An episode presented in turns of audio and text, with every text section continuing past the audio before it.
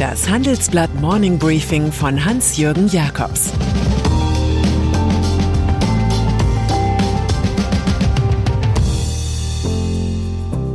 Guten Morgen allerseits. Heute ist Montag, der 10. Januar. Und das sind unsere Themen. Corona-Tests brauchen einen Test. Frank-Walter Steinmeier bleibt nicht allein. Big Pharma baut auf neue Krebstherapien. Nach einer kurzen Unterbrechung geht es gleich weiter. Bleiben Sie dran. Regulatorische Vorgaben, der Fachkräftemangel oder die Nutzung moderner Technologien. Unternehmen sind aktuell mit komplexen Herausforderungen konfrontiert. Die gute Nachricht? PwC unterstützt sie dabei. Mit smarten Technologien. Professional Managed Services, die effiziente Art der Dienstleistungserbringung. Technologiegestützte Lösungen vereinfachen Prozesse an entscheidenden Stellen verbessern diese nachhaltig und sorgen für eine höhere Qualität. Mehr auf pwc.de. Test der Schnelltests. Auch diese Woche werden viele Deutsche ihre Zeit im Corona-Testzentrum oder zu Hause mit Selbsttests verbringen. Viele brauchen einen Nachweis für die Arbeit, das Fitnessstudio oder das Restaurant. Was all diese Testprodukte aber wirklich leisten, ist noch unerforschter als die tatsächliche Zahl von Corona-Infizierten.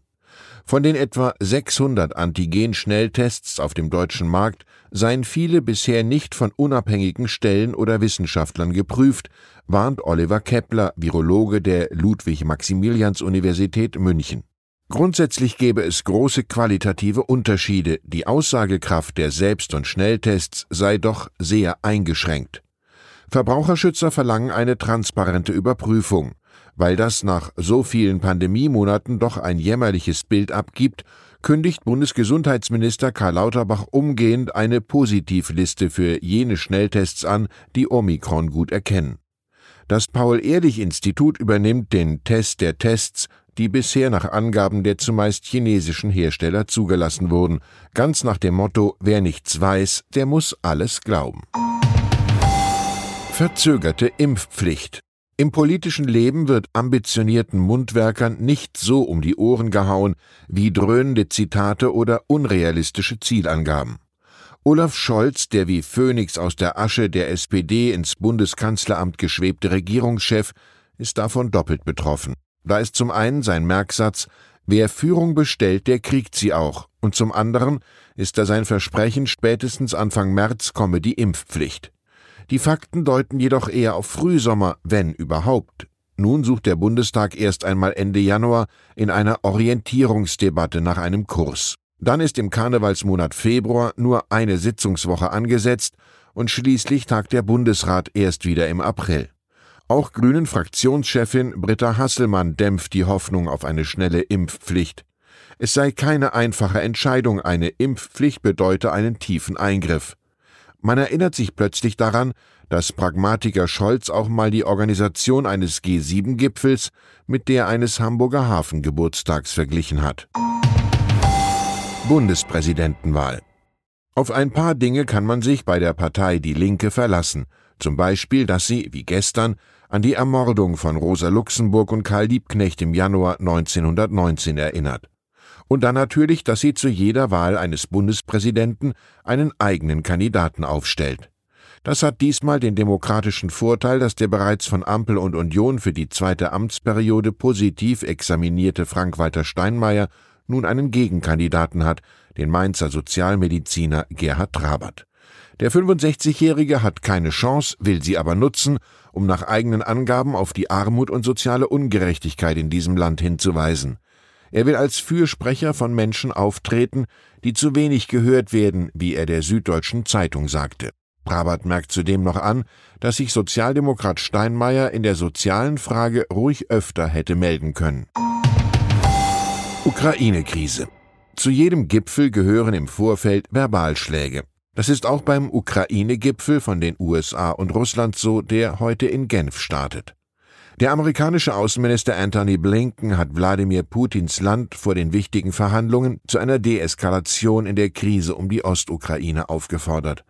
Es sei schwierig, in einer Atmosphäre der Eskalation mit einer Pistole am Kopf der Ukraine Fortschritte zu erzielen.